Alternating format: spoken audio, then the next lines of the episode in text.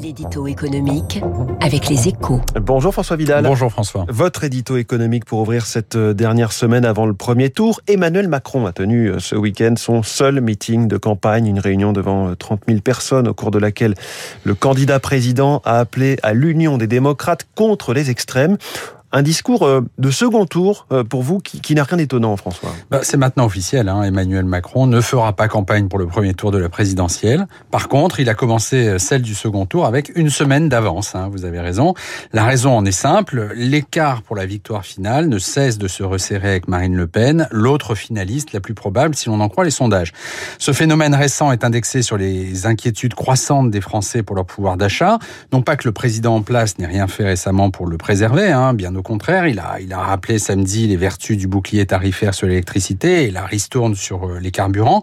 Mais pour beaucoup de ménages, cela reste insuffisant face à l'envolée des prix du gaz et du pétrole. D'autant que Marine Le Pen euh, en a fait son principal thème de campagne, hein, promettant notamment une division par quatre de la TVA sur les carburants. Oui, ou encore la, la réindexation des retraites sur l'inflation. Au total, elle assure mettre sur la table près de 60 milliards hein, pour défendre le pouvoir d'achat des Français. En temps normal, une telle promesse financée par des économies largement surévaluée, voire carrément virtuelle, aurait été balayée d'un revers de main.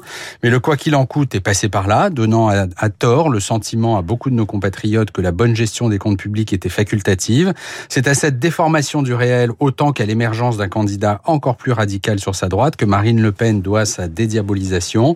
Il est temps de remettre les pendules à l'heure et de rappeler que sur le fond, avec la préférence nationale, comme sur la forme, avec un programme économique non financé, l'élection de la candidate du Rassemblement national serait ruineuse pour le pays. Voilà qui est dit clairement. François Vidal, directeur délégué de la rédaction des Échos, votre journal qui titre sur le crédit immobilier, le virage de l'inflation. Il est 7h13, l'inflation qui pèse lourd et vous préoccupe peut-être, vous avez un peu d'épargne.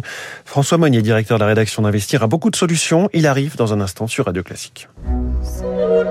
Vous écoutez Radio Classique. Avec la gestion Carmignac, donnez un temps d'avance à votre épargne.